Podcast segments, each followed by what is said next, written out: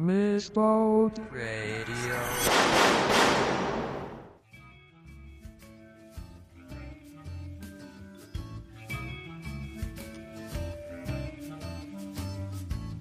始まりました。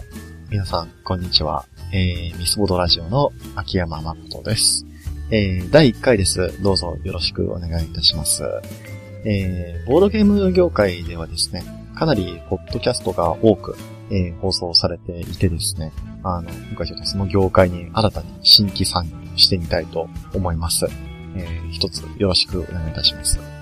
で、えっ、と、ポッドキャストをですね、始めるにあたってですね、あの、どういうことを考えていったかっていうと、あの、他の人がなかなかやっていないようなことを、ちょっとやってみたいなと思いまして、あの、まあ、ブルーオーシャンといいますか、独自路線といいますか、えー、まあ、ミスコトラジオではですね、あのー国産のボードゲームですね、主に同人ですとか、インディーズですとか、そういう風に呼ばれているゲームについて、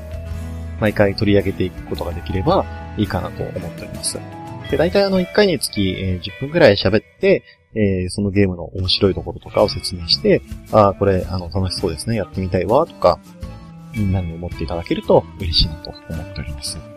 はい。まあじゃあ前置きはそんなような感じにしまして、えー早速始めていきましょう。で、第1回、あの、どんなゲーム取り上げるのかっていうのをいろいろあの考えたんですけれども、あの、まあやっぱり、えー秋山ならこれでしょうということで、えーバカファイヤーパーティーさんの、えー惨劇ルーパー回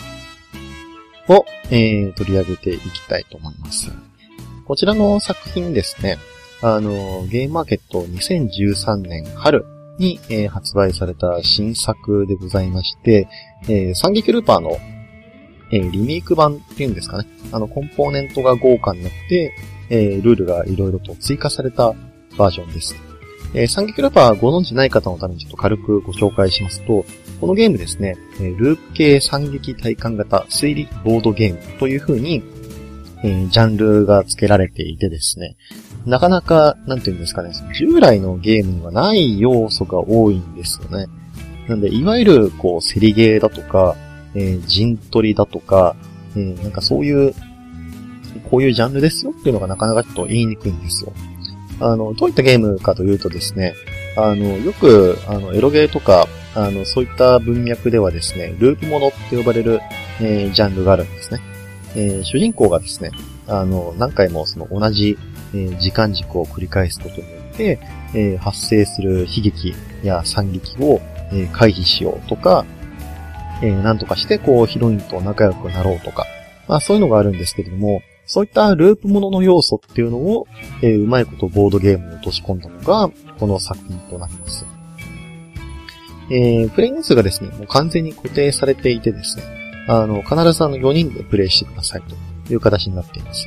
で4人のうち1人が、えー脚本家と呼ばれる、まあ、いわゆる TRPG というところの、えーゲームマスターのような役割を持ちまして、えー残りの3人が、え主人公といってですね、この脚本家に挑む、えプレイヤーとなりますと。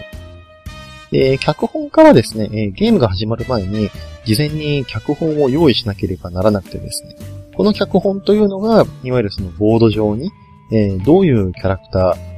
ーが配置されて、で、どういう条件を満たすと、えープレイヤー側が勝利するのか、あるいは脚本家側が勝利するのかと。そういう、あの、設定というか、えーゲームのルールの部分ですね。ここを、えー脚本家が、えー事前に用意をしてきますと。で対して、えー主人公側の3人はですね、あの、まあ、キャラクターカードを操作したりですとか、えー特殊能力を使ったりして、えーなんとかして、こう、まあ、脚本家の、えー勝利条件を暴いた上で、えー自分たちが勝利できるように持っていくと。まあ、そういった意味では、その、ルールを、えー探し出していくゲームと。ちょっと、あの、一風変わったような感じかなと。はい。えっ、と、もう少しですね、えー詳しく説明しましょうか。えーこのゲームですね、そのまあ、ループものっていう通り、あの、何回かのループを経て、えーまあ、クリアに到達するんですけれども、やっぱり、1回目のループではですね、なかなか、あのー即勝利するっていうことはできなくてですね、大抵あの、脚本家にあの、ケチョンケチョンに負けて、あの、もう大変な惨劇が発生してしまうと。まあ、えー、作中の1日目から、まあ、2日目、3日目、4日目と、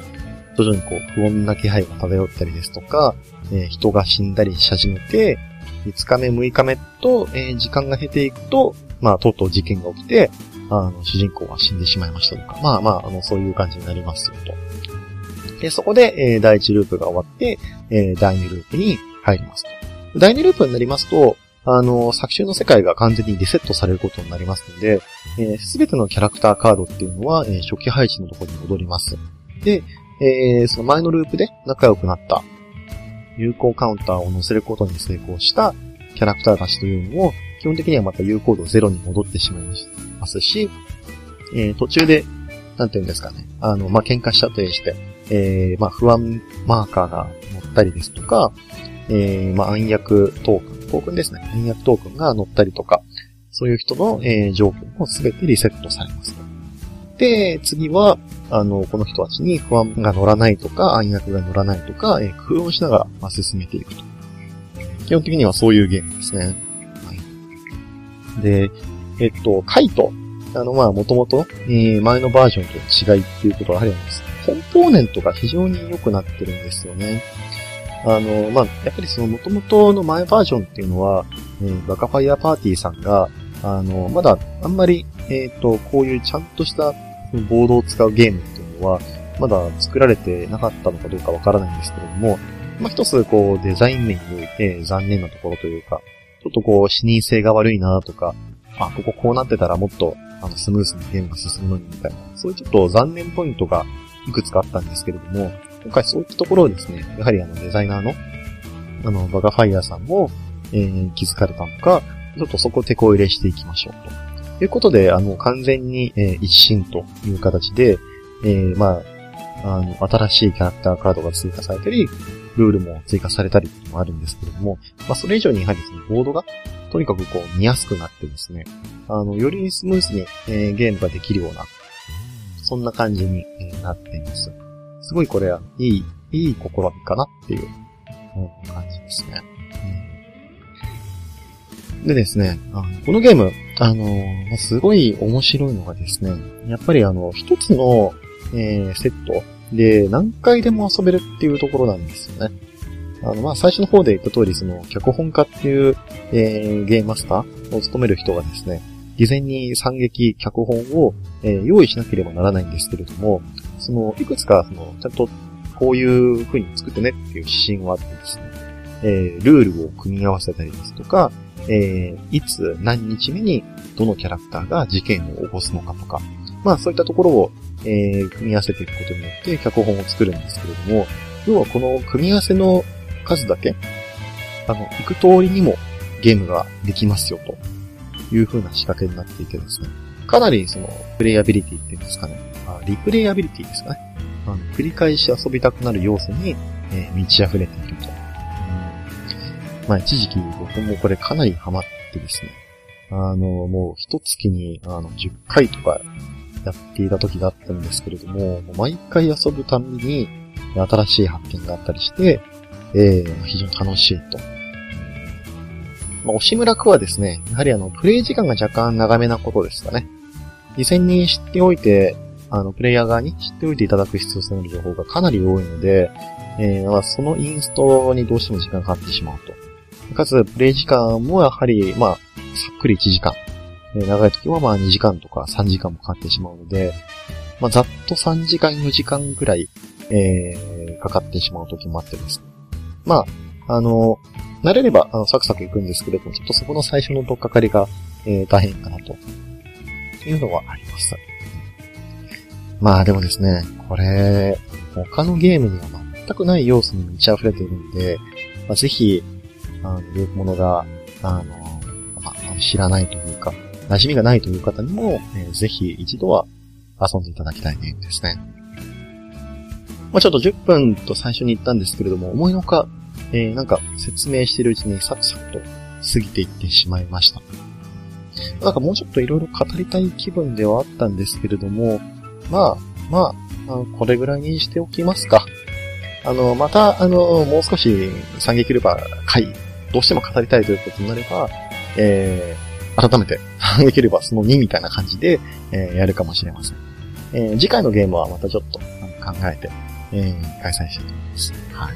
それでは短い時間でしたけれども、あの、聞いてくださった方、誠にありがとうございます。えー、次回も何卒よろしくお願いいたします。失礼いたします。